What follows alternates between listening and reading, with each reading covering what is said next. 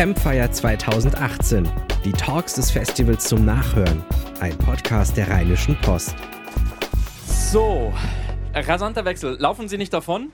Vielen Dank, Ruth. Vielen Dank für die schöne Moderation und den spannenden äh, Talk. Jetzt habe ich eine Frage an Sie. Was verdienen Sie so im Jahr? Möchte mal einfach mal jemand mal so 30.000, 50.000 Euro. Ich habe nämlich ein Angebot an Sie. Ein bisschen, wir machen hier auch bei, natürlich auch so ein bisschen Job, Jobvermittlung. Äh, Dafür sind wir auch da und bekannt als Journalisten. Ich hätte einen Job für Sie. Ist ganz einfach. Jahresgehalt ungefähr 3,5, manche vermuten eher 5,2 Millionen Euro. Dazu da kommen, da, da gehen sie, ja, fangen sie das gar nicht an. Das kann ich verstehen und genau das ist nämlich das Problem von ThyssenKrupp. Niemand will Vorstandschef werden. Ja, und sie auch nicht. Äh, gut für sie. Und ähm, wird seine Gründe haben, ist aber ein Riesenproblem für NRW, denn äh, tatsächlich steht ThyssenKrupp ja für, für sehr viel mehr als für einen Konzern, sondern für eine ganze, wie soll man sagen, Industrie. Und die Frage ist, was ist da kaputt und vor allem, könnte das Folgen für NRW haben und vielleicht sogar Schule machen. Das ist das Thema, über das wir jetzt hier gleich reden werden. Und ich freue mich sehr, dass die Ressortleiterin der Wirtschaft der Rheinischen Post diese äh, spannende Diskussion für Sie leiten wird. Begrüßen Sie bitte ganz herzlich Antje Hönig. Ja, guten Tag zusammen. Ich freue mich auch, dass wir an diesem Ort im Schatten des Mannesmann-Hochhauses ähm, auch ein klassischer Industriekonzern mit großer Geschichte die Diskussion führen können. Und meine Gäste sind Friedrich von Bohlen und Halbach, den ich auf die Bühne bitten darf, und Martin Murphy. So, wir haben hier also sitzen auf dem roten Stuhl Martin Murphy. Er ist seit 2008 beim Handelsblatt, war früher bei der Financial Times Deutschland und bei ähm, der Nachrichtenagentur und ist heute Chefreporter für Auto, Rüstung und natürlich ThyssenKrupp. Und Wirtschaftsinteressierte werden ihn regelmäßig im Handelsblatt lesen. In der Mitte Friedrich von Bohlen und Halbach auf dem blauen Stuhl, auf dem ThyssenKrupp blauen Stuhl. Ähm, er ist Biochemiker, Fallschirmjäger, ähm, Gründer und Chef von Molecular Health, einer ähm, Firma, die sich mit Datenverarbeitung, Auswertung und Gesundheit ähm, befasst und er ist vor allen Dingen der Neffe von Alfred Krupp, äh, wo Sie, Sie, ja wissen, ähm, dass er der, Grün, äh, der Inhaber äh, war bis zu seinem Tod 67 und damals ähm, sein Vermögen dann in die Stiftung gegeben hat. Ich darf auch mit Ihnen anfangen, Herr von Bohlen und Halbach. Wir haben uns darauf verständigt, wir machen es kürzer. Herr Bohlen, wie lebt es sich denn mit diesem Namen? Unproblematisch. Keine ähm, Schwierigkeiten Nee, ich habe in der Schweiz studiert, da kennt sowieso niemand, niemand, den Namen. Ich lebe jetzt in Heidelberg, da kennt auch kaum jemand den Namen. Äh, wenn ich nach Essen komme, ist es ein bisschen was anders, aber mir persönlich ist das echt egal. Und wenn Sie Bohlen sagen, denken die Leute eher an den Schlagerproduzenten als an Stahl?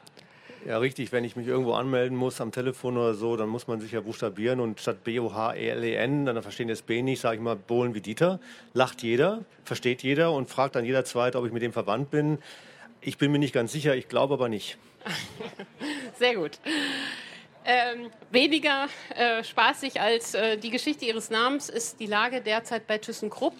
Wenn Sie auf den Konzern Ihrer Familie schauen, den Ihre Familie groß gemacht hat und eins gegründet hat, äh, wie beurteilen Sie die Lage? Also erstmal muss ich sagen, ich weiß wirklich nicht mehr als jeder andere hier auch. Also zu den Inhalten, den Gesprächen, die im Vorstand geführt werden, weiß ich, weiß ich nichts. Ja, wir haben ja auch keine Rechte mehr haben das zwar versucht, aber haben damit verlor, haben da verloren. Also auf Deutsch gesagt, ich bin eigentlich jemand wie jeder andere auch, der also im besten Fall eine persönliche Meinung haben kann und mehr auch nicht. Ich habe eine sehr dezidierte Meinung zur Stiftung, da kommen wir vielleicht gleich nochmal drauf zu sprechen. Äh, zum Unternehmen selber, klar, ich meine, ich glaube, die Situation sehen wir alle gleich, es ist sehr schwierig. Und ähm, die Frage ist vielleicht auch, woher das kommt, aber, aber in der Situation bringt es auch nicht so wahnsinnig viel zurückzuschauen. Äh, es ist viel wichtiger zu fragen, wie es nach vorne weitergehen kann. Und ähm, ich denke da, das ist, ich habe ja gerade schon selber gesagt, ich bin eher im Gesundheitswesen unterwegs. Also das ist jetzt eher eine, eine Notfallsituation, wo es Notfallchirurgie und nicht Schönheitschirurgie braucht. Und die Chance, die Chance, die ich daran erkenne, und es ist auch eine Chance, so eine Krise, ähm, ich, ich, glaube, man hat viel zu lange, und da können wir gleich nochmal drüber reden, man hat viel zu lange eigentlich gar nicht über die wahren Themen und Probleme geredet. Also das ist Thema Wettbewerbsfähigkeit, Effizienz und dergleichen. Das war viel zu lange eine Veranstaltung, die sich selber auch, sage ich mal, genügsam war. Und ähm, nochmal, ohne jetzt Finger zeigen zu wollen, ich, ich glaube, jetzt muss mal eine klare Sprache gesprochen werden. Jetzt müssen die Probleme wirklich beim Namen genannt werden. Und dann braucht es vor allem Leute, die das äh, nicht nur erkennen, sondern die vor allem ähm, die Kompetenz, aber auch die Empathie haben, das, das anzugehen. Herr Murphy, Sie haben ja schon viele Unternehmen steigen und fallen sehen. Haben Sie sowas schon mal erlebt? Äh, ThyssenKrupp in, in der Form natürlich noch nicht. Also ich gucke jetzt auf das Unternehmen seit auch vor 2008 und ähm, eigentlich ist es ein Dauerkrisenzustand in den letzten Jahren gewesen. Also es gab die beinahe Pleite in 2011 mit dem Vorlauf missglückter großen Investitionen, wo es eigentlich ne, pure Überheblichkeit, äh, das ist auch verbunden mit dem Namen Krupp. Und das, das lebt bis heute fort. Und äh, das findet sich eigentlich auch in der Krise, in der wir momentan sehen, dass, dass diese Überheblichkeit immer noch, immer noch diesem Unternehmen oder besser diesen Akteuren anhaftet. Und was dabei vergessen wird, ist, dass es um 160.000 Menschen geht, die äh, von dem Unternehmen leben. Und was ist aus Ihrer Sicht ähm, die Hauptursache äh, dafür, dass sich das so zugespitzt hat? Also Stahlkrisen sind so alt wie die Stahlherstellung in Deutschland, würde ich sagen. Ähm, das Unternehmen sich umbauen, neu erfinden, ist auch immer mal wieder ein Thema. Dass das Ruhrgebiet ein Problem hat mit äh, alter Industrie ist auch ein Thema. Was ist das Spezifische des Problems bei ThyssenKrupp? Das ist, die, also das ist der Eigentümerkreis. Also man muss ja sehen, ThyssenKrupp ist zurückgekehrt hier von Düsseldorf nach Essen es ist ein Konjunkturprogramm für die Stadt. Das hilft dieser Stadt ja auch. Also wenn man sieht, was da drumherum alles gewachsen ist, das ist enorm. Ähm, aber die Eigentümerstruktur, wir haben da die, die Krupp Stiftung als größten Aktionären, der, man weiß nicht genau, was er will. Und dann haben wir einen Finanzinvestor drin sitzen, Sivian heißt der, der sehr genau weiß, was er will. Und da sind Pläne auf den Tisch gekommen, die mit dem Management halt nicht vereinbar waren. Und das hat dazu geführt, dass zuerst der Vorstandsvorsitzende zurückgetreten ist vor einigen Wochen und dann kurz danach hat dann halt der Aufsichtsratsvorsitzende äh, das Handtuch geworfen und jetzt ist das Unternehmen führungslos, es ist beispiellos. Herr Bohlen, wie sehen Sie das, diesen Doppelrücktritt? War das von den Herren, ähm, also Heinrich Hiesinger, der ja im Aufsichtsrat ein Misstrauensvotum bekommen hat, weil äh, drei von zehn kapitalseitigen Aufsichtsräten seine Pläne nicht mitgetragen haben. War das konsequent oder war das verantwortungslos? Vielleicht noch mal kurz zu der Frage, die Sie dem Herrn Murphy gerade gestellt haben. Also ich denke, also die Frage nach der Ursache, warum, warum das Unternehmen heute da steht, also so ein großes Unternehmen ist ja wie so ein Tanker und die Ursache ist dann häufig nicht äh, eben gerade passiert, sondern die Ursachen liegen meistens ja Jahrzehnte zurück. Also ich persönlich, und da lege ich auch schon den ersten Kritikpunkt an der Stiftung an, also ich persönlich sehe eine der Hauptursachen darin, äh, Krupp hat, die Stiftung hat ja damals 67, 100 Prozent der Anteile von Krupp übernommen, war also quasi der Alleingesellschafter und damit auch der Alleinbestimmer. Und also ich möchte jetzt hier nicht, möchte keine, keine große Diskussion über Herrn Beitz führen, weiß sowieso jeder, wie ich denke, aber um es mal neutral auszudrücken, was er, glaube ich, nicht geschafft hat, ist, den Übergang, ich sag mal, einer, einer Einzelperson dominierten Führung. Und er hat ja über die, er hat ja über die Stiftung in Aufsichtsrat und Vorstand nach Belieben rein regiert, sondern er hätte das meines Erachtens überführen müssen in das, was heute meines Erachtens erfolgreiche Unternehmen auszeichnet, nämlich eine diversifizierte, äh, respektvolle Konfliktkultur über die Organe hinweg. Das ist heute nicht da, das ist heute immer noch nicht da und das wird auch jetzt mit dem neuen Aufsichtsratsvorsitzenden alleine auch nicht kommen. Also es ist nicht nur die Personenfrage, die dann Thema ist, es ist letztlich die ganze Kulturfrage. Und Krupp, ThyssenKrupp hat sich kulturell in den letzten 50 Jahren, haben Sie gerade auch gesagt, nicht weiterentwickelt. Und da sehe ich auch, habe ich die größte Angst und auch Befürchtung für die Zukunft, weil das nicht einfach mit zwei, drei neuen Personen zu erledigen ist. Das ist eine Frage, wie sich so ein Unternehmen aufbau, aufstellt und identifiziert. Zu dem Thema, zu Ihrer Frage zu Herrn Hiesinger, also ich kenne ihn auch nicht anders als Sie, nämlich aus der Presse. Deswegen äh, habe ich, was ich jetzt sage, ist einfach das, was ich meine. Ich fand es Fahnenflucht. Weil ich sage mal aus dem Grund, den Sie gerade genannt haben, ich habe eine Verantwortung für 160.000 Leute und er hat ja bekommen, was er wollte. Ja, und auch wenn 17 zu 3 abgestimmt wurde, mein Gott, wir sind eine Demokratie ja, dann wird halt mal 17, mit 17 zu 3 gibt es auch drei Punkte im Fußball. Also was ich damit sagen will ist, Also, wenn er nicht bekommen hätte, was er wollte, hätte ich es vielleicht noch verstanden. Aber da, obwohl er bekommen hatte, was er wollte, dann zurückzutreten, halte ich für und dann, und dann auch so schnell und so gut vorbereitet mit den ganzen Pressemitteilungen. Also ich sage Ihnen, ich glaube, da gab es andere Gründe. Und das ist das eigentliche Thema, dass der Lena ja auch zurückgetreten ist. Ich, die Misere steckt ja viel tiefer, glaube ich. Und ich glaube, er ist zurückgetreten, weil er gesagt hat, ich habe einfach keinen Bock mehr auf die Probleme, die jetzt kommen. Würden Sie das für, in Bezug auf Ulrich Lehner auch sagen? Ulrich Lehner ist ja der Aufsichtsratsvorsitzende von ThyssenKrupp und ist dann, hat dann nach äh, die, diesem 10 zu 3, wenn man nur auf die Kapitalseite guckt, oder 17 zu 3, wenn man auf die ganze Aufsichtsrat guckt, äh, Schlappe ja dem der Zeit ein Interview gegeben, wo er äh, die Aufsichtsräte, äh, den Aufsichtsräten teilweise Psychoterror vorgeworfen hat. Das bezog sich ja dann wohl auf Sevian. Würden Sie sagen, dass Ulrich Lehner auch ähm, ja, verantwortungslos gehandelt hat oder sich vom Acker gemacht hat? Oder äh, war das dann nur konsequent, weil sein Mann, den er, ähm, mit dem er zusammengearbeitet hat, Heinrich Hiesinger, eben auch gegangen ist? Ich fand es auch nicht in Ordnung, muss ganz direkt so sagen, weil gerade weil der Vorstandsvorsitzende gegangen war, war ich als Aufsichtsratsvorsitzender in einer besonders wichtigen Rolle.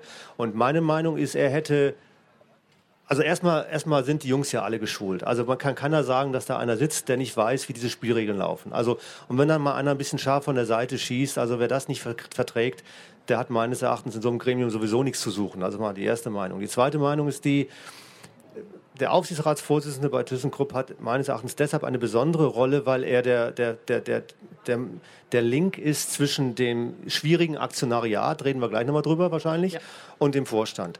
So, und, und wenn ich schon, sage ich mal, in der Situation stehe und mein Vorstandsvorsitzender hat hingelegt und ich weiß, die Stiftung äußert sich nicht und die Finanzinvestoren, die pushen, dann hätte ich zumindest gesagt, okay, ich werde auch zurücktreten, aber ich werde zurücktreten, wenn ein Nachfolger gefunden ist. Das hätte ich wahrscheinlich gemacht und das hätte ich auch als anständig empfunden. Mhm. Herr Murphy, wie sehen Sie das? Gibt's, würden Sie das unterschiedlich beurteilen, Vorstandsvorsitzender und Aufsichtsrat? ich, ich würde das schon anders sehen. Ja? Also da muss sehen, das Unternehmen hat sich schon weiterentwickelt. Also der Hiesinger, der hat schon eine neue Kultur eingezogen. Ähm, viele Sachen haben sich auch zum Besseren gewendet. Was stehen geblieben ist, ist die Stiftung, der Eigentümer. Der größte Eigentümer ist einfach stehen geblieben. Man muss dazu auch mal eine Geschichte zurückgehen. Man, man, man muss nach vorne gucken, man muss auch mal nach hinten schauen. Die Stiftung mit, mit Bytes, die haben halt auch Sachen gemacht, die sind überhaupt nicht okay. Also die haben sich mehr oder weniger beim Unternehmen bedient. Da wurden die Flüge finanziert nach Sylt. Ähm, da wurde ein Jagdrevier finanziert. Äh, das ist alles vollkommen inakzeptabel. Auch in der Zeit 2008, 2009. Und das hat der Hiesinger schon aufgelöst, mit, mit dem Lehner zusammen. Und der Lehner stand auch durchaus dafür, ähm, dass eine andere Zeit kommt. Und der Hiesinger auch. Ähm, und die ist ja auch angeboren. Das Unternehmen hat sich ja auch positiv entwickelt. Und mit dem Stahlverkauf, also der, der, der größte Teil, Teil der DNA, der abgegeben wird oder abgegeben werden soll in Joint Venture mit einem anderen Unternehmen, wird dazu führen, dass das Unternehmen deutlich besser dasteht. Man muss sich die Frage stellen, warum passiert dieses Dilemma gerade jetzt?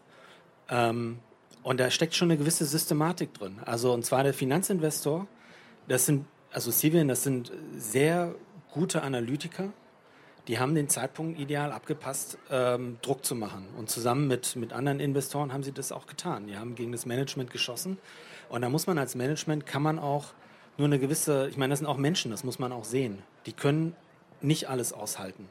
Und nach einer gewissen Zeit knickt man einfach auch weg. Und das muss man sehen bei Herrn Hiesinger. Herr Hiesinger, ich meine, die Führungsetage von ThyssenKrupp war eher eine schwächere. Ähm, und Herr Hiesinger ist schon ein guter. Ich habe also sehr häufig mit ihm geredet, deswegen ich kenne ihn mehr als aus der Presse und äh, der hat schon eine sehr klare Vorstellung gehabt. Und wenn jemand wie er hinwirft, was mich vollkommen überrascht hatte, dann, dann gibt es auch Gründe, die liegen dahinter. Und das liegt einfach daran, dass die Stiftung mit dem Kuratorium, mit Frau Gata an der Stiftung, äh, an der Spitze, das Vertrauen entzogen hat. Und wenn das Vertrauen entzogen hat, und zwar Monate zuvor, dann gibt es einfach Feuer.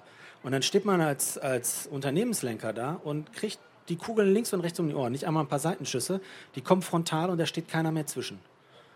Und das hält man nicht auf Dauer aus. Und ähm, rückblickend kann ich sagen, ja, das, das passiert dann. Das ist ein Mensch, der ist dann einfach mit, mit sich in der Welt fertig, der hat das durchgejettet, bis er den, den Stahldeal durch hatte und dann wenige Tage danach geht er. Natürlich hätte man sagen können, bitte bleib ein bisschen länger, mach eine vernünftige Übergabe, ähm, gerade wenn, das, wenn der Vorstand schwach besetzt ist, so wie er jetzt ist. Ähm, dann geht er und er hat ja auch in seiner Kritik, das muss man auch sehen, Herrn Lehner als Aufsichtsratsvorsitzenden, der stellvertretend ist, der vertritt die Investoren. Ähm, die Kritik richtet sich ja auch gegen ihn. Also eigentlich hätte Herr Lehner längst zurücktreten müssen. Also ich meine, es ist ein honoriger Mann, unglaublich fähig und alles, aber wenn die Stiftung sagt, ich unterstütze dich nicht mehr, dann kann man auch gehen. Da muss man auch mal seine Eitelkeit zur Seite legen und sagen, okay, ich bin seit 50 Jahren im Geschäft und jetzt gehe ich, weil es besser fürs Unternehmen ist. Also dieses Stichwort Ego ist zum Teil sehr groß. Und da sind, ne, auch bei der Stiftung ist ein großes Ego, wenn man in dieses Kuratorium reinschaut, da ist ganz viel Ego zu Hause. Und das ist nicht gut. Genau, bevor wir auf die Stiftung und dann auch nachher auf die anderen äh, Aktionäre, ähm, kurz genannt Heuschrecken, nochmal schauen, äh, habe ich eine Frage noch an den Medienmann, weil wir ja auch ein Medienfestival sind. Der Rücktritt war ja Donnerstag, an einem Donnerstag nach Börsenschluss. Für das Handelsblatt war schon Redaktionsschluss. Sie kamen dann erst Montag mit der Printausgabe raus, weil sie Samstag ja nicht erscheinen. Tat Ihnen das weh? Nee, überhaupt nicht. Also wir haben sowieso eine 24-Stunden-Redaktion, sieben Tage die Woche. Ähm, also weh tat es dahingehend, dass ich sehe, in dem Moment, also da, ich schaffe da auch nicht ganz Objektivität, muss ich zugeben, weil ich weiß, was das für, für das Unternehmen bedeutet und was letztlich, was das für ein Chaos ist. Ne? Ich kenne sehr viele Leute in dem Unternehmen aus den verschiedenen Hierarchien, äh, vom Arbeiter bis hoch zum Management und ich weiß, in welcher, in welcher Unruhe sie sind. Und je, je, je tiefer sie unten stehen, desto größer wird auch die Unruhe. Ja. Ne? So kleiner werden die Gehälter. Und das finde ich schlimmer. Also da ist mir ehrlich gesagt egal, was da in der Zeitung steht, muss ich zugeben. Ja, viele gucken ja doch, äh, ein Teil guckt eben doch immer noch erst auf Print und da war es dann erst der Montag. Ähm, aber kann, konnten sie ja auch nichts zu. Wir hatten auch Freitag was drin schon. ähm, Herr Bohlen, gucken wir nochmal auf die Krupp-Stiftung. Vielleicht müssen wir dem Publikum kurz noch drei Sätze erklären. Die Krupp-Stiftung, da hat ja Alfred damals seine ganzen Anteile äh, reingelegt. Die hatten zunächst äh, äh, alle Anteile und dann wurden in jeder Krise neue Investoren äh, dazugenommen. Jetzt ist der Anteil der Krupp-Stiftung auf 21 Prozent gegangen ähm, kontrolliert wird die Krupp-Stiftung vom Kuratorium. Der Vorstand, das sind eher Verwaltungsmenschen, Marionetten. Und in diesem Kuratorium sitzt eine illustre Runde, um das mal so zu sagen. Schauen Sie sich das an auf der äh, Internetseite. Das Durchschnittsalter, würde ich sagen, ist 83 in dem Kuratorium. Ähm, da sitzen honorige Wissenschaftler drin und unter anderem unser Ministerpräsident. Und dieses Kuratorium entscheidet jetzt, äh, über den Einfluss im Aufsichtsrat bei ThyssenKrupp, die 21 Prozent und damit über das Schicksal des Unternehmens. Was sagen Sie? Ist dieses Kuratorium äh, ein zeitgemäße ähm, Organ, um äh, solche industriepolitisch wichtige Weichenstellungen für NRW zu treffen? Die Frage kann man ja nur mit Nein beantworten und ich beantworte sie auch mit Nein, ja. Aber ich lasse mich vielleicht kurz her, herkommen, woher ich oder erklären, woher ich komme.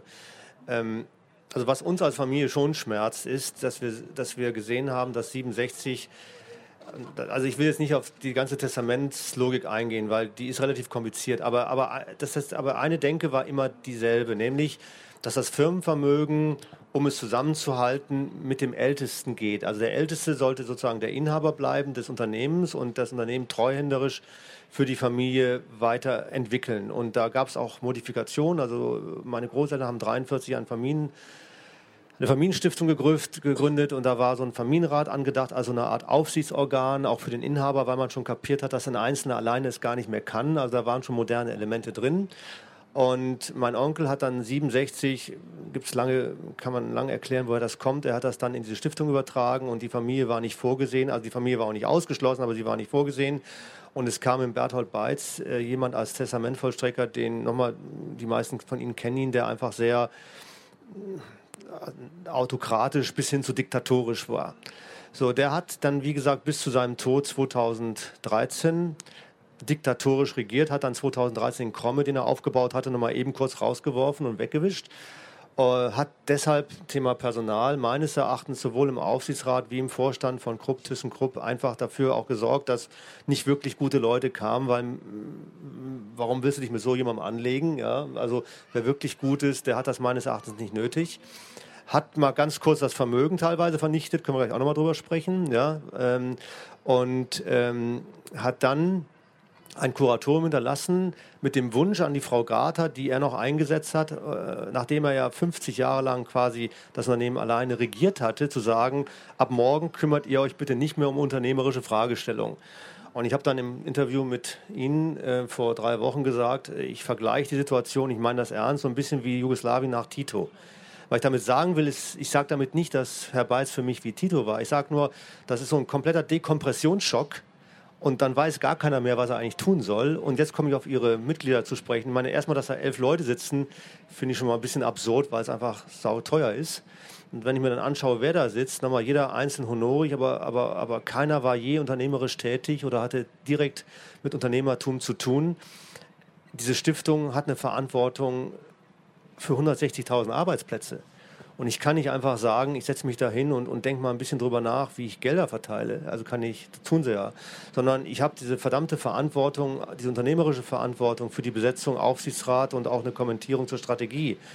Und dass über die Schwäche der Stiftung, und das ist es nämlich, die Finanzinvestoren so stark wurden, und ich habe nichts gegen Finanzinvestoren, ist letztlich, ich sage mal, einer, einer, einer egomanen Politik von Bertolt Beitz geschuldet.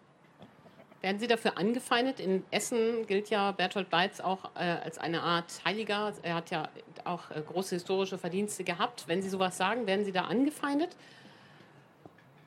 Also also für seine Verdienste, ich glaube, da, da, da, da spricht ihm jeder Respekt zu und, und das, das, das stelle ich auch nicht in Frage und das möchte ich auch in keiner Weise relativieren. Aber auch wenn jemand diese Verdienste hatte im und vor dem Krieg, das, das macht ihn ja nicht gerade zu einem richtigen Unternehmer. Also ich will damit sagen, zwar, wenn er die Verdienste hatte im Krieg, dann ist das noch nicht prädiktiv dafür, dass er nachher ein Unternehmen gut leitet. Ja? Also das sind zwei verschiedene Paar Schuhe und ich glaube, das können viele nicht differenzieren, dass eine Kritik an seiner unternehmerischen Leistung nicht eine Kritik an seiner sonstigen Lebensleistung ist. Ja, das, das ist es ja nicht. Nur, ich sitze hier als Nachfahre der Familie und ich schaue mir an, was er aus dem Vermögen gemacht hat. Und da gibt es zwei Zahlen und ich möchte die einfach mal nennen.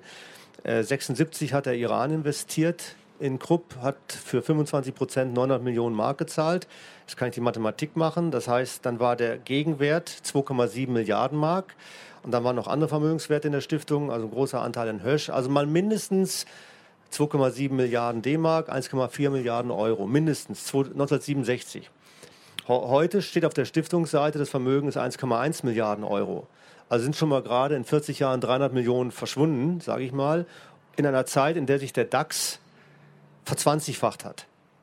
Also da wäre, jeder, da, wäre, da wäre jeder Geschäftsführer einer normalen Firma längst rausgeschmissen worden bei der Performance. Also so viel zum Thema äh, Heiligtum, weil er hat auf Deutsch gesagt, Geld ausgegeben, ja, das ihm sowieso nicht gehörte und dann auch noch aus dem Vermögen herausgenommen. Ich meine, na, klar, wenn ich 200, ich gestern, war gestern Abend bei Rot-Weiß Essen, einige wissen, ich bin Fan von Rot-Weiß, ja, und da kommt jemand zu mir und sagt, ja, was haben Sie eigentlich mit dem Beiz? Der hat doch 250.000 gegeben hier für den, weiß nicht was da, Sportplatz, sonst was und mich haben Sie dafür dann dafür zum Ehrenmitglied gemacht. Da habe ich gesagt, sehen Sie, und genau das ist der Punkt. Ja, äh, mit Geld kriege ich halt alle irgendwo auf meine Seite, aber dass er diese Verantwortlichkeit aus der Familie, die 155 Jahre lang die Firma geleitet hat, dann in 50 Jahren quasi fast auf den Nullpunkt runtergefahren hat. Ja, die Diskussion hat noch gar keiner geführt. Herr, Be ähm, Herr Murphy, würden Sie die Bewertung von Herrn Beitz so stehen lassen? Was Herrn Beitz angeht? Ja. Licht und Schatten, ne? Also was die Führungskultur angeht, ist es natürlich in den 60er Jahren hängen geblieben, ne? Mit allem drum und dran. Das, ich meine, Sie haben ja vorhin nach den Grundproblemen gefragt und wenn man sich anschaut, gehen Sie durch die Industrie, ähm, überall, wo Sie ähnliches Management findet, das einen ähnlichen Werdegang hat, das äh, sprich die Karriere gleich gestaltet hat, ähm, einer Nationalität angehört und pur männlich ist, dann haben Sie in der Regel ein Problem. Ähm, können Sie auch bei Volkswagen reinschauen ist ähnlich gelagert, hat aber einen etwas stabileren Aktionärskreis, als bei ThyssenKrupp das ist, aber hat auch dieses Führungsproblem. Und da muss man natürlich sagen, Herr Beitz hat die Leute rangezogen, hat ja auch persönlich die einzelnen Leute ausgesucht. Ähm, und da hat er nicht immer ein glückliches Händchen gehabt. Und vor allen Dingen hat er halt regiert wie ein 95-Jähriger. Und ähm, das sind nicht immer die besten Entscheidungen, auch mit 85, die man dann nicht mehr fällt. Vor allen Dingen, wenn man halt nur noch so viel vom Teppich sieht und nicht mehr den ganzen. Dann kommt halt oftmals Unsinn raus. Und das ist bei diesem Unternehmen halt passiert. Und vor allen Dingen, wenn man dann noch glaubt, man hat so wahnsinnig volle Kassen, man kann damit irgendwie alles finanzieren auf Gott und der Welt, ähm, dann ist irgendwann das Geld weg. Das kennt man von zu Hause. Ne? Dann ist irgendwann die Dose leer, wenn man da reingreift. Was ist das Learning daraus? Einmal im Allgemeinen, sollte es eine Altersgrenze vielleicht geben für Vorstandsvorsitzenden, Aufsichtsräte und ähm, Eigentümervertreter? Also ich meine, er ist ja Vertreter der Stiftung, er war nicht mehr im Aufsichtsrat, also kann man das nicht sagen. Also was man machen sollte, ist natürlich eine, ein, sauberes, eine saubere Trennung vom Unternehmen, eine, eine, klare Aufgabenbeschreibung. Was macht ein Vorstand, was macht ein Aufsichtsrat? Also ein Aufsichtsrat muss da nicht rumfummeln im operativen Geschäft. Also der muss nicht irgendwie den Leuten erklären, wie sie ihr Geschäft zu tun haben. Der hat hinzugucken. Er hat Fragen zu stellen, er hat generelle Sachen zu, zu erläutern. Und das wird quer durch die Industrie in vielen Punkten wird das halt gerissen. Also das kann, da kann man auch, Volkswagen ist ein Beispiel, man kann bei Daimler reingucken, da funktioniert das nicht. Und wenn wir jetzt die Stiftung nehmen, ich meine, Sie haben gerade gesagt, das Kuratorium ist schlecht besetzt. Im Prinzip ist das total egal, wie das besetzt ist, weil dieses Kuratorium nichts zu sagen hat. Dieses Kuratorium ist vergleichbar mit einem Aufsichtsrat, die sollen gucken, wohin das Geld geht. Und da ist Frau Garter mit ihrem Netzwerk in der Wissenschaft eine, eine, eine, hervorragende Besetzung gewesen. Weil sie natürlich von all diesen Leuten, die da sitzen, sich wunderbar auskennt. Aber die hat nichts damit zu tun, wie das Vermögen verwaltet wird. Und in dieser Stiftung hat das, ein, es gibt einen Vorstand, den hört man nicht, den sieht man nicht, das hat einen Grund, weil das halt, das sind Verstecker, die es nicht. Ne? Und das ist das, das ist das Problem. Ich meine, wir reden hier über, über Riesenbeträge und jeder, der hier sitzt, sollte sich den Gedanken machen, die sind steuerbefreit. Also die Erlöse, die da an die Stiftung gehen, sind steuerbefreit. Wir als, oder die Leute, die hier wohnen in dem Land, geben, gewähren dieser Stiftung eine Steuerbefreiung. Die übrigens von der Landesregierung, wo Herr Laschet ja auch drin sitzt im, äh, im Landtag. Oder auch Frau Kraft, ist egal, wer da jetzt, wer da jetzt hockt. Ähm, und wenn das nicht funktioniert, dann hat jeder das Recht mal zu fragen, warum kriegen die diese Steuerbefreiung? Warum produziert dieses Unternehmen Defizite ohne Ende schmeißt Leute raus, ohne Ende über die Jahrzehnte oder ja, Jahrzehnte, Jahrhunderte, also ne, lange Zeiten hinweg und kriegt dafür eine Steuerbefragung. Ich meine, auch wenn das jetzt ein paar Euro sein mögen, ich meine, es sind ein paar Millionen de facto, aber ähm, ne, da, da, hakt es von vorne bis hinten in dieser, in dieser Bude. Es, es hat auch viel mit dem Mythos zu tun. Also bei Krupp schlagen die Leute die Hacken zusammen. Gehen sie nach Amerika, zack, die Hacken zusammengeschlagen. Gehen sie durchs Ruhrgebiet, jeder Taxifahrer erzählt ihnen, er hat bei Krupp gearbeitet.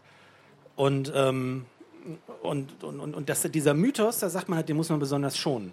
Und das hat vorher funktioniert und das war eine miese Bude, muss man echt sagen. Die Führungskultur war einfach mies.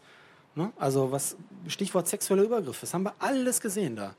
Das hat unter Herr Hiesinger aufgehört, das ist aufgeräumt worden. Aber diese alten Kräfte, das muss man jetzt im Kuratorium jetzt den letzten Punkt mit sexuellen Übergriffen schmeißen wir da mal Bord. Ne? Aber was mangelnde Kontrolle und mangelndes Verantwortungsbewusstsein angeht und ähm, das setzt sich bis heute fort. Das hat sich nicht reformiert und, und das ist der Grund, warum dieses Unternehmen, das ist meine persönliche Sicht, keine Zukunft hat. Das ist ein harter Satz. Herr Bohlen, was wäre denn Ihre konkrete Forderung äh, von der Familie an die Stiftung? Was muss sich ändern? Muss Herr Laschet äh, da raus? Muss der da einen stärkeren Einfluss geltend machen? Muss die äh, Chefin des Kuratoriums, sprich Ursula Garter, abgesetzt werden? Sie ist ja im Hauptberuf Rektorin der Uni Dortmund und hat mit Wirtschaftsfragen nichts zu tun. Gehört die nicht in den Aufsichtsrat? Was wären hm, die Wünsche der Familie im Interesse des ähm, Unternehmens mit dieser langen Geschichte? Also ich versuche das mal unabhängig von der Familie auch zu beantworten. Also, also erstmal, ich stimme mit Ihnen überein, das ist eine, ich sag's mal, neutral verkantete Situation. Ja. Ähm, und wenn man in so einer Situation ist, äh, gibt es einen alten Spruch, der Fisch fängt immer am Kopf an zu stinken und der Kopf ist nun mal einfach in der Organschaft deutscher Aktiengesellschaften, ist nun mal das Aktionariat. Vor allem dann, wenn das Aktionariat, sage ich mal, so stark aufgestellt ist wie bei ThyssenKrupp, nämlich du hast einen 21-prozentigen Ankeraktionär und Cevian hat, ich weiß nicht, 16 oder 18, ich weiß nicht. 18. 18. Also du hast eigentlich zwei große Aktionäre, wenn die sich einig wären, das wäre es eigentlich. Also von daher würde ich auch sagen, man muss, man muss die Diskussion ThyssenKrupp, muss man eigentlich über die Stiftung beginnen. Denn, denn nur wenn der Aktionär stark ist, kann das auch nach unten strahlen. Jetzt haben wir das Problem, wir haben da elf Leute im Kuratorium sitzen, nochmal jeder Einzelne für sich honorig, aber meines Erachtens jeder Einzelne für das Thema Geld verdienen der falsche. Fürs Thema Geld ausgeben, klar, super, alle richtig, ja, aber da, da können, können Sie alle in die Stiftung gehen, würde ich sagen, sind Sie genauso gut da drin, weil für Geld ausgeben haben wir alle gute Ideen, sage ich mal so, ja. Ähm, was Herrn Laschet betrifft, Herr Laschet ist deshalb in der Stiftung, weil immer jeder Ministerpräsident des Landes Nordrhein-Westfalen drin war. Das ist natürlich hoch non-compliant, weil die letzte Instanz, die eine Stiftung in Deutschland noch beaufsichtigen darf, ist die Stiftungsaufsicht. Und die ist Ländersache, nicht Bundessache, haben wir gelernt in den ganzen Prozessen. Also sitzt eigentlich der, der Oberaufseher der Stiftung, ist Mitglied in der Stiftung. Also ich sag mal, das ist also da ist der Kromme gewesen, der einen Corporate Governance, deutschen Corporate Governance Kodex erarbeitet hat. Und dann sitzt die Stiftung daneben und ist der Erste, der non-compliant ist. Also das ist auch schon ein bisschen witzig, ja, nur mal so nebenbei. Aber ich glaube, Laschet kommt hier schon noch eine starke Rolle zu. Ich komme gleich nochmal auf Herrn Laschet zu sprechen. Also ich habe ja in dem, ich habe da, wir haben in, letzte Woche eine BAZ ein Interview gegeben. Also meine Meinung ist die, also elf Leute, Quatsch. Ich würde sagen maximal sechs. Ich würde sagen, in der Stiftung jetzt, nicht Krupp. Ich würde sagen, von den Sechsen müssen mindestens drei Leute sein, die unternehmerische Ahnung haben, mindestens, weil die sich um das Geld verdienen oder um die Richtung auf dem Aufsichtsrat kümmern müssten. Und das müsste auch der Vorsitzende sein. Also damit sage ich auch, Frau Garter nicht unbedingt Vorsitzende. Nichts gegen Frau Garter in der Stiftung. Frau Garter im Aufsichtsrat finde ich auch keine gute Idee, weil äh, nochmal der Aufsichtsrat von ThyssenKrupp hat kein Geld auszugeben. Der hat dafür auszusorgen, dass der Vorstand vernünftig äh, organisiert und das Unternehmen vernünftig strukturiert wird. So, und dann würde ich mir wünschen, dass die Stiftung endlich mal aus der Ecke rauskommt und sagt, ob das nun die Werte sind aus der Familie oder ob das der Zeitgeist ist oder ob das die Leute sind, die jetzt da, da stehen. Das ist unsere Vision fürs Unternehmen. Ja, wir sehen, weiß nicht was, wir sehen einen Mischkonzern oder wir sehen, wir wollen in Digitalisierung oder wir wollen in, ich weiß nicht was, dezentrale Märkte. Ist ja, ist ja egal. Also ich, ich nenne, nenne es einfach mal so Begrifflichkeiten. Das ist die Vision, für die wir stehen. Das ist, woran wir glauben. Und mit der Überzeugung werden wir darauf hinwirken, dass über den Aufsichtsrat nach Möglichkeit diese Handschrift im Unternehmen möglich sein wird. Das würde ich mir wünschen. Ich fürchte, und da bin ich bei Ihnen, ich fürchte, das wird nicht geschehen. Und das wird, Thema, Sie haben es genannt, Ego. Das wird deshalb nicht geschehen, weil da wird keiner zurücktreten. Ja, die, das ist doch ein flauschiger Job. Ja, die sitzen da, die bekommen Geld für nichts. Ja, es gibt eh niemanden, der ihnen was vorwerfen kann. Nochmal, die Stiftungsaussicht sitzt ja mit drin. Und wenn Sie sich mal das Reaktionsmuster der letzten drei Wochen anschauen, da, da, da reagiert ja niemand. Ja, also ganz kurz noch. Das heißt, ich vermute, und deshalb bin ich bei Ihnen, deshalb bin ich auch nicht so optimistisch. Ja, ich vermute, dass da nichts passiert was, was mich ärgert an der ganzen Sache ist, nochmal, eine Krise, habe ich gerade schon gesagt, ich bin, ich bin viel in Amerika, wir haben auch in Amerika gewohnt. Eine Krise ist eine Chance. Klar tut die erstmal weh, aber anstatt zu sagen, oh, jetzt tut es weh, kann man auch sagen, was können wir anders machen? Und diese Chance müsste die Stiftung auch erkennen. Dass die Stiftung sagt, okay, Beiz ist vorbei, die Generation ist vorbei, machen wir jetzt mal einen Schlussstrich, nochmal keine Be alle Bewertungen raus, jede Bewertung raus. Jetzt gucken wir nach vorne und jetzt übersetzen wir mal das in eine moderne Sprache. Und da fürchte ich, das ist meine größte Befürchtung, dass da niemand in der Stiftung ist, außer Laschet. Und da habe ich schon eine Hoffnung an den Ministerpräsidenten, dass er das tut und moderiert, der einfach sagt, Leute, nehmt es nicht persönlich, aber lasst uns doch mal versuchen, diese Krise auch als eine Chance zu nehmen, uns neu zu definieren. Und ich glaube, der Einzige, der das könnte in der Stiftung, ist er, weil der Einzige ist, der nicht diese Legacy, sagt man, also diese lange Vergangenheit aus diesem Mief heraus hat angelockt äh, durch diese ganzen Schwierigkeiten. Sie äh, sagten gerade schon, das Stichwort sind ja die ähm, Investoren, Heuschrecken genannt, also Cevian mit 18 Prozent, Elliott mit 3 Prozent plus minus ähm, X, äh, die sich nun ja vorgenommen haben, ThyssenKrupp ähm, ganz anders aufzustellen, zu zerlegen. Aus dem Mischkonzern soll, äh, der soll zerschlagen werden. Jetzt soll die Aufzugssparte als große Perle möglicherweise verkauft werden. Ähm, wie sehen Sie das? Äh, sind das Heuschrecken, die äh, Investoren, oder sind das welche, die diesen ja, wie Sie auch beide gesagt haben, äh, äh ja, oder problematischen, stehengebliebenen Vorstand und Aufsichtsrat mal ein bisschen aufgemischt haben? Herr Murphy. Also Heuschrecken ist so ein negativ besetzter Griff. Also Civian, die sind mit eigenem Geld da drin, die haben sich kein Geld geliehen, die haben das sehr genau analysiert, die haben sehr klare Vorstellungen. Die sind reingekommen, weil sie halt eine Chance gesehen haben, weil die Krupp, äh, der, die Krupp-Stiftung schon, naja, ein Dauerkandidat als, als, als schwacher Gegenspieler ist. Also ähm, letztlich muss es nicht negativ sein. Äh, und ähm, Elliot kommt rein, ne, wenn es mal, wenn es stinkt. Ne? Also dann, dann kriegen sie halt eine äh, ne Chance, einen schnellen Euro zu machen oder einen schnellen Dollar, wo auch immer sie dann reingehen.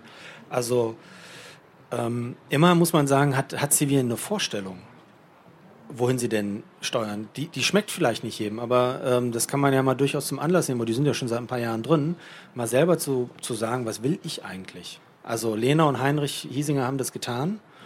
Ähm, die Krupp-Stiftung hat geschwiegen, hat keine Position bezogen und hat das auch so betont oder hat das mal irgendwo verschämt auf einer Preisverleihung vor fünf Leuten oder so mal irgendwie gesagt, wir stehen dahinter. Aber es ist ja auch abstrakt zerschlagen. Also ich meine, und, Unternehmen verändern sich über die Jahre und, und ThyssenKrupp hat sich die ganze Zeit schon verändert. Was aber auch klar sein muss, ThyssenKrupp ist, wenn man es jetzt mal runterbricht, eigentlich eine ganz große Pensionskasse. Die RAK Stiftung ist für die Kohle zuständig und ThyssenKrupp, da wurde die ganze Ruhrindustrie rein fusioniert, alles was Stahlarbeiter ist. Also auch da muss man sich die Frage stellen, wenn dieses Unternehmen tatsächlich einmal zusammenknickt, nicht die finanziellen Mittel hat, dies zu bedienen, was sie Jahr für Jahr machen, dann reden wir über ein paar hunderttausend Pensionäre, die auf Staatskasse kommen. Also dann haben wir Zustände wie 2008 mit der Bankenkrise, wo einfach zu, zu, zu Last, äh, zugunsten weniger Leute Milliardenbeträge sozialisiert werden. Und natürlich, da ist Herr Laschet, der, der, dem ist das natürlich bewusst, der muss agieren. Wenn, wenn das passiert, dann ist die CDU auf, ich weiß es nicht, also irgendwann nächstes Jahrhundert wahrscheinlich nicht mehr wählbar in diesem Land. Weil bei Krupp, wenn die Telekom weg ist oder so, da wird ja keiner schreien politisch. Aber bei Krupp ist immer politisches Unternehmen gewesen. Ja, ist mit Telekom der IG Metall. ich, noch 30.000 Ja, ohne Frage, stehen, ja, aber da, das, das, das, das, das kriegen sie natürlich weg. Aber diese Problematik, die muss man halt auch vor Augen haben. Die, äh, dieses Stichwort Pensionäre. Ja, da, da haben Sie recht, aber zu Cevian sehen Sie das nicht ein bisschen zu positiv? Also die sind bei Billfinger eingestiegen und äh, äh, der, der Aktienkurs kommt nicht hoch, ähm, dass die so glänzende Analytiker sind und da äh, Schätze sehen, die andere nicht sehen, scheint da nicht der Fall zu sein. Bei ThyssenKrupp war ja bisher Ihr Investment auch nicht gerade sehr erfolgreich. Ja, sonst würden sie wahrscheinlich anders agieren. Ähm, aber wie gesagt, es ist ja gut, wenn einer kommt und Position bezieht. Also der kann ja formgebend sein. Ne? Wenn einer kommt und sagt, ich habe die Vorstellung, dann kann man den Gegenpol machen. Dann kann man sagen, ich, hab, ich, hab die, ich, ich bin übrigens der größere Aktionär und ich nehme den Ball mal auf und überlege mir mal, wo ich jetzt hinsteuere. Also so gesehen äh, empfinde ich die nicht als schlecht. Und äh, ne? also erstmal die Analyse ist ja erstmal gut. Was davon dann realisiert wird, ist ja ein anderes Thema. Herr Bohlen, Sie haben auch keine Angst vor Heuschrecken? Ne, überhaupt nicht. Also äh, man, ich übersetze das mal und man muss die Diskussion ja Der inhaltlich. Manager übersetzt die Journalisten. Nee, was, Sehr gut. Ja, nee, ich muss ja, ich muss ja, ich muss ja eine inhaltliche Diskussion führen. Und das ist ja, das ist ja der andere Punkt, der mich stört, der, der mir fehlt. So, da kommt jemand wie ein Investor und sagt, das sind meine Ziele. Finde ich erstmal super. Äh, denn wenn ich die Ziele kenne, dann weiß ich, wie sich jemand verhalten wird. Ähm, ob ich die Ziele teile, sei dahingestellt. Aber ich muss ja inhaltlich argumentieren. Was, was ich überhaupt nicht, was ich nicht weiß, aber was ich auch in der Öffentlichkeit bisher nicht verfolgt habe, ist meine irgendeine Diskussion darüber, was ist die Wettbewerbsfähigkeit von ThyssenKrupp in den einzelnen Märkten und Teilbereichen? Was sind die, wie sieht die Effizienz der jeweiligen Teilbereiche aus? Wie sieht der Wettbewerb aus? Und wie sollte sich das Unternehmen vor dem Hintergrund entweder aus den Stärken der Vergangenheit oder mit neuen Stärken für die Zukunft positionieren und differenzieren. Und wenn dann ein Finanzinvestor kommt und sagt, ist mir egal, weil ich will eigentlich nur die Sparten verkaufen, dann kann man eine Rechnung aufmachen. Dann kann man sagen, okay, wenn ich die Sparten verkaufe, dann bringt das X. Was ich dann mit dem Geld mache, jetzt als Stiftung oder wie auch immer, sei dahingestellt. Oder ich komme mit einem unternehmerischen Gegenkonzept. Ja, und ich übersetze das jetzt mal wieder aus meiner Sicht. Ich meine, wir in Deutschland, äh, ich schätze das auch sehr, wahrscheinlich auch, weil ich Deutscher bin. Also wir kommen ja aus diesem sozialen, marktwirtschaftlichen Denken heraus. Und ich denke, wir können auch mal ein paar Prozentpunkte Profitabilität liegen lassen, wenn wir dafür, also so was ich jetzt sehe, wenn wir dafür vielleicht andere Werte halten und erhalten. Und so eine Diskussion würde ich mir eigentlich aus der Stiftungssicht erwarten. Also einfach mal auch da, wo die Stiftung herkommt. Habe ich bisher nicht gehört. Das Problem ist, wenn niemand diese Diskussion führt, ja, äh, sondern nur die Finanzinvestoren, die vermutlich eher in der Krise dann noch Anteile zukaufen werden, vermute ich jetzt mal, aber ich weiß es nicht, dann ist irgendwann mal deren Aussage die normative Kraft des Faktischen. Und dann ist die Diskussion darüber, ja, was hätten wir eigentlich in Nordrhein-Westfalen und Deutschland tun können oder sollen, um so ein Unternehmen auch mit den ganzen Konsequenzen Pensionen zu halten, dann ist die Diskussion zu spät. Also ich komme wieder zurück auf das, was ich gerade gesagt habe. Ich würde mir wirklich wünschen, also ich meine das ganz ernst, das hat nichts zu tun mit meinem Namen oder meiner Vergangenheit, dass in der Stiftung mal einer aufsteht, entweder jemand, der schon da ist oder jemand, der neu ist und sagt, pass mal auf, ich, ich stehe jetzt, ich versuche jetzt mal diese Werte, die wir hier übernommen haben aus der Vergangenheit, zu übersetzen für die Zukunft, auch für dieses Land. Und versuche diese Diskussion gerne in der Öffentlichkeit auch konfrontativ mit diesen Finanzinvestoren zu führen, weil anderer Titel hier des Panels ist ja irgendwie die Zukunft der Industrie in NRW. Ich glaube, die Diskussion, das deutsche Modell gegen dieses Finanzinvestorenmodell, das ist eine Diskussion, die wir in Deutschland noch nie geführt haben. in der Öffentlichkeit jedenfalls. Und, und das könnte auch eine Pass-pro-Tote-Diskussion sein. Und das ist auch eine Chance für uns, sage ich mal, als Gesellschaft, sich dazu mal zu positionieren. Also ich finde die Situation eigentlich, ich, ich finde die eigentlich super positiv, weil man sie, weil man diese Situation sehr proaktiv führen könnte. Aber dazu braucht es zwei Spieler und der zweite Spieler sagt im Augenblick leider gar nichts. Ja. Sie haben gerade gesagt, ähm, man kann ja auch mal darüber reden, ein paar Prozentpunkte Rendite liegen zu lassen, wenn man dafür äh, ein langfristiges Ziel verfolgt oder auch ein äh, weitergehendes gesellschaftliches Ziel. Da müssen Sie doch aufschreien als liberaler Journalist, Herr Murphy. Weil ich beim Handelsblatt bin. Na, natürlich, wir, wir, wir, haben natürlich alle Werte. Also wir, stehen für die soziale Marktwirtschaft. Also so gesehen, ähm, ich meine, jedes Unternehmen muss Geld verdienen, sonst kommt es in Schwierigkeiten. Ähm, und es, es, widerspricht sich aus meiner, aus meiner Wahrnehmung auch nicht, dass man, dass man Werte vertritt und äh, eine gute Rendite macht. Im Gegenteil, ich glaube, dass ein Unternehmen, das Werte vertritt und diese auch, weil ich meine, ThyssenKrupp hat auch eine sehr unrühmliche Vergangenheit. Ne? Auch die jüngste Vergangenheit ist nicht gerade goldig. Ähm, und da ist es eigentlich zwingend erforderlich, Werte zu vertreten. Und eigentlich müsste die Stiftung auch aus der Historie heraus, ich meine, sie trägt Krupp im Namen. Ähm, will Ihnen nicht zu nahe treten wegen ihrer, ihrer, Vergangenheit oder so, aber das Unternehmen, in dessen Namen ist halt auch nicht nur irgendwie, äh, schön, sind nicht nur schöne Sachen passiert. Und dann ist es durchaus, um es jetzt mal zu übertragen in die Finanzwelt, warum nicht hinstellen und durchaus sagen, da stimme ich Ihnen zu, und zu sagen, wir ähm, wir haben ein anderes Konzept. Und das Konzept sieht vor, dass wir ähm, uns kümmern. Und die Mitarbeiter, um die man sich kümmert, die sind in der Regel normal sehr motivierte Mitarbeiter. Und das ist auch meine Erfahrung, wenn ich in dieses Unternehmen reingehe. Die Leute sind motiviert, wo sie jetzt nicht mehr motiviert sind. Also das ist, da gibt es gerade einen riesen Schock, der durch dieses Unternehmen gegangen ist. Und ähm, da muss ich die Stiftung fragen lassen, warum nach all den Jahren das jetzt so eintritt?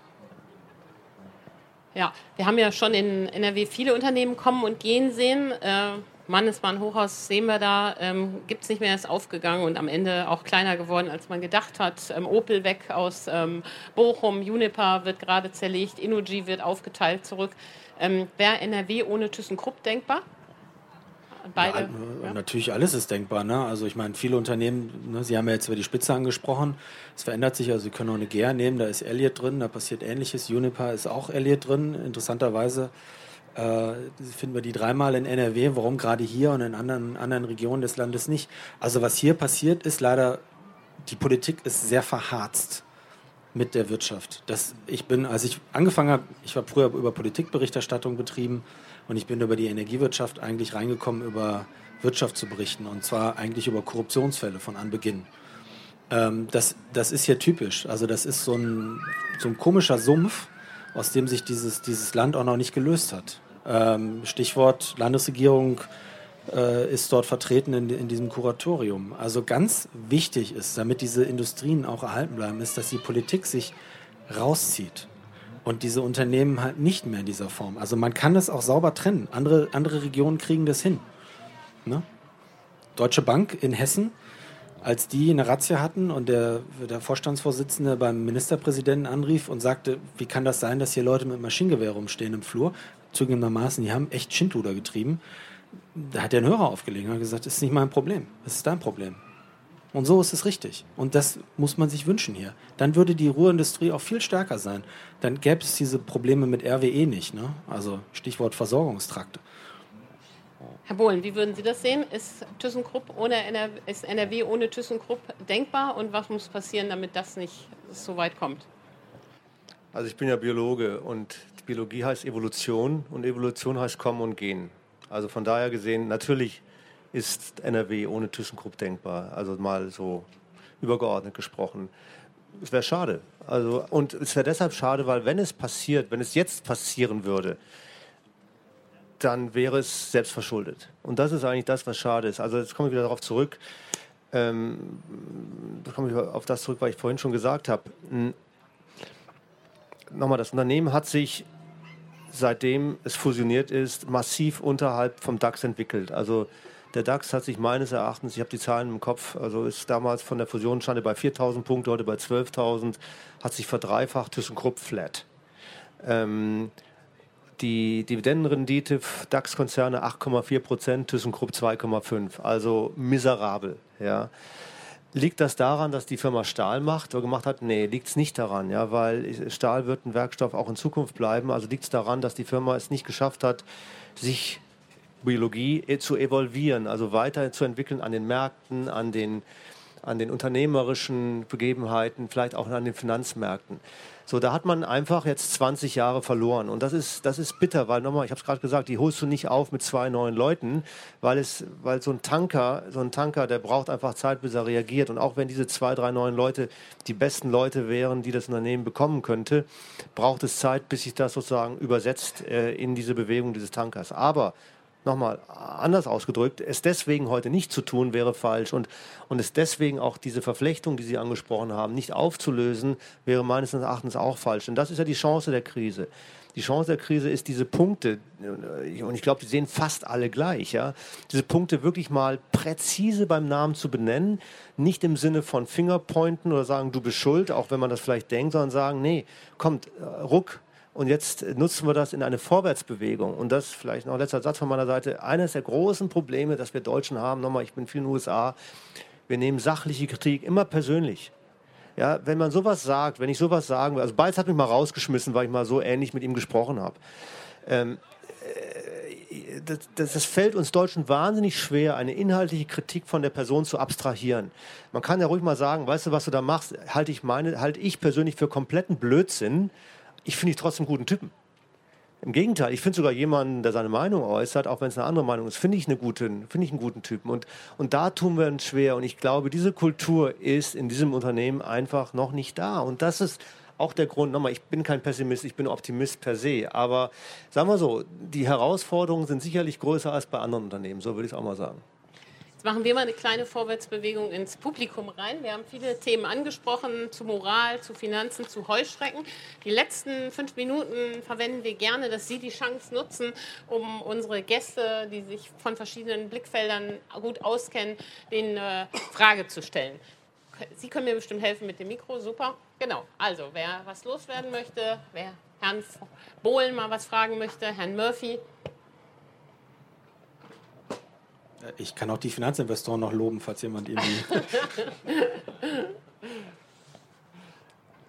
Okay, dann ma mache ich noch mal ähm, zwei Fragen ähm, zum Schluss. Ähm, der unternehmerische enge Knackpunkt der ganzen Debatte ist ja, ähm, ist ThyssenKrupp als Mischkonzern besser oder ist eine Zerschlagung besser? Da drücken sich ja auch viele in Kommentaren, daran erkennt man ja immer schlechte Kommentare, dass sie keine klare Meinung haben drumherum. Herr Murphy, Sie sagen jetzt, dass Sie ein guter Journalist sind und sagen eine klare Antwort. ThyssenKrupp ähm, zerlegen oder lieber nicht? Ja, das Zerlegen findet ja die ganze Zeit schon statt. Also es läuft ja, das ist ein Prozess, der geht. Aber warum kein Konglomerat? Also ähm, da ist man, ich meine, das sind ja auch so Modewellen. Dann sagt man mal, Konglomerate sind gut, dann sind sie wieder schlecht. Dann macht man eine Managementstruktur, die ist so und so. Da geht es ja letztlich immer darum, irgendwie rumzurütteln und rumzurühren. Also es ist ja nicht schlimm, wenn man einen guten, oder besser, es ist positiv, wenn man einen guten, starken Aktionär hat dann zu sagen, das ist mein Kurs und den halte ich und diese ganzen Modewellen, die lasse ich mal links und rechts liegen. Da kann der motzen, wer Lust hat. Also ja. Ja. Herr Bohlen, Sie können auch Kommentare schreiben. Also ich habe es vorhin schon mal gesagt, man, man, man, muss über die, man muss über eine gesunde und, und kompetente Diskussion über die, die Wirtschaftlichkeit, Wettbewerbsfähigkeit kommen. Aber vom Bauchgefühl her würde ich sagen, ähm, eher Konglomerat, ja, eher dezentrale Strukturen eher Verantwortlichkeit abgeben dort, wo Entscheidungen notwendig sind und nicht so stark zentralisieren. Also jetzt sage ich doch was zum Thema Unternehmenspolitik, was ich eigentlich nicht so tun möchte oder wollte. Aber von daher gesehen denke ich auch eher Konglomerat und diese, diese technologische Kompetenz, die im Unternehmen da ist, weiter stärken, um dann in dieser Aufstellung zwischen Anlagen, Werkstoffen, und Märkten äh, sich die Bereiche auszusuchen, in denen man auch in Zukunft äh, vorne führend dabei sein kann. Ja. Und dann noch eine Frage über die, die Sache, wie es konkret weitergeht. Nächste Woche entscheidet sich, wer der neue Aufsichtsrats abgedreht. Vorsitzende möglicherweise wird. Jetzt äh, Wunschkonzert, was würden Sie sagen? Ähm, wen hätten Sie am liebsten? Tom Enders hat schon abgesagt. Der, e, ja, der ist der Airbus-Chef. Äh, Entschuldigung, ich bin gefragt. Beide. jetzt, jetzt einen Namen rauszuziehen. Also ich sage jetzt, man muss die Persönlichkeit nehmen. Die Persönlichkeit muss unabhängig sein. Ja. Also wirklich unabhängig, muss da nicht kuschen vor irgendeinem Aktionär oder so ein Kompromisskandidat sein. Und der muss, der oder die, für auch eine klare Linie stehen, weil der erste Job ist, einen neuen Vorstandschef finden und diesem Unternehmen Spirit einzuhauchen. Und dafür braucht man jemanden aus der ersten Reihe. Aber ich glaube, der Zug ist abgefahren. Also wir werden jetzt, glaube ich, eher die zweite Reihe sehen. Und das ist nicht gut. Ja. Herr Bohlen? Es sollten Unternehmer sein. Es muss jemand sein, der, der, der wieder, der mit dem Vorstand zusammen, natürlich auf Arms längs, aber, aber mit dem Spirit versucht, das Unternehmen zu entwickeln. Was ich damit sagen will, ist, also um es mal negativ auszudrücken, also ich würde keinen Wirtschaftsprüfer nehmen ja, oder, oder einen Banker. Ich würde jemanden nehmen, der selber Unternehmer ist oder war und der, der nicht nur die Kontrollfunktion, sondern der vor allem auch eine aktive Strategie, Diskussion, Entwicklung mit, mit vorantreiben kann. Und lassen Sie mich die Chance auch noch nutzen, wenn äh, wir Sie hier haben, ähm, über die Rolle der Familie noch zwei Sätze zu sagen. Würden Sie sich denn gerne wieder mehr Einfluss wünschen, wenn man Ihnen den einräumt? Also wir haben seit 40 Jahren haben wir versucht, zunächst mal einen verbrieften Sitz in der Stiftung zu bekommen, weil wir der Meinung sind, dass die Stiftung und, und ich, dass die Stiftung, die ja das Geld der Familie, aber letztlich auch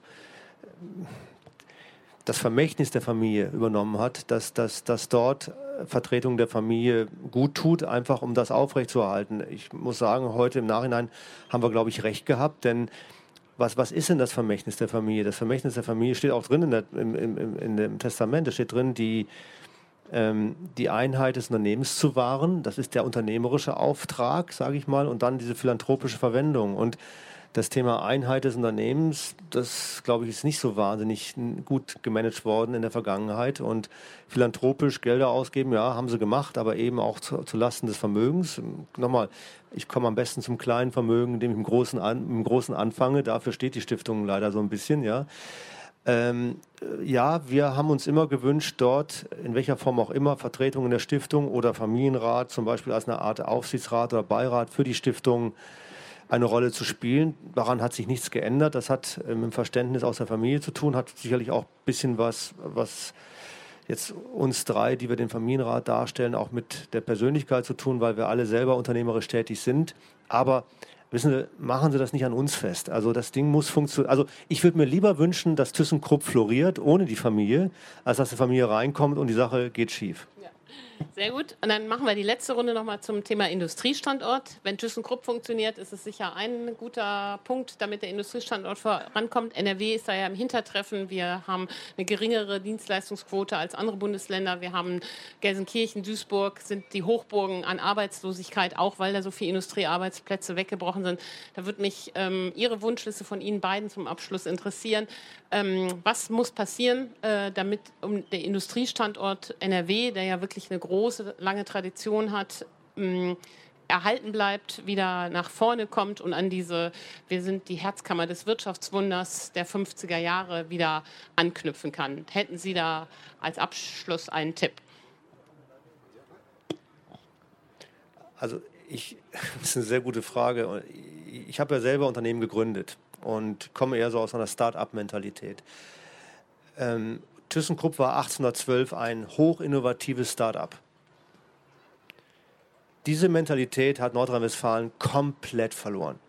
Und das ist eigentlich da, wo ich ansetzen würde. Äh, was, was, und das hat auch zu tun mit, dem, mit dieser vielfältigen Vernetzung und Verflechtung von Interessensphären.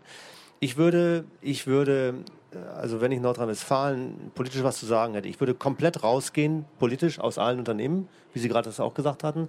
Ich würde einen Fonds aufsetzen, der, ähm, der Start-ups in welchen Richtungen auch immer unterstützt, der, der einfach diese Innovation zurückholt. Ich würde an den Hochschulen, würde ich viel mehr für Entrepreneurship machen um Leute heranzuziehen und auch auszubilden. Ich würde versuchen, die Angst auch zu nehmen vor dem Scheitern. Das ist ja in Deutschland auch immer so eine Thematik. Also ich würde versuchen, mich als Bundesland, ich sag mal, als ein Bundesland aufzustellen, das versucht, diese Innovation, die aus der Historie kommt, nach vorne zu übersetzen. Leider beobachte ich Nordrhein-Westfalen eher genau das Gegenteil, als ein Bundesland, das versucht, die ganzen Bremsstrecken aufzufangen. Da geht natürlich Zeit und Energie verloren. Also das wäre nochmal der Switch auf der politischen Seite, den ich mir wünschen würde. Herr Murphy? Also klar, Startups sind immer schön. Da ist Berlin natürlich aber auch vorne und auch andere Regionen. Ähm, Aber da werden ja auch Technologien entwickelt in diesen Feldern. Und diese, die Industrie ist in einem wahnsinnigen Umbruch. Und zwar, es wird alle Bereiche ergreifen und das ist erst am Anfang. Und ein Land, das sind so Unternehmen wie ThyssenKrupp, kann Nukleus sein dafür, für Veränderungsprozesse.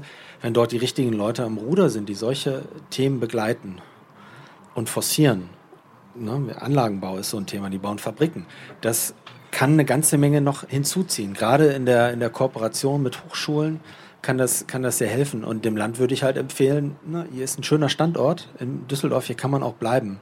Sprich, man muss nicht überall reinfummeln. Und ähm, es sind viele Großkonzerne hier, es ist viel Geld hier, äh, das ist, die Infrastruktur ist da, eigentlich ist im Prinzip alles da. Aber es ist halt dieses Rumgemurkse.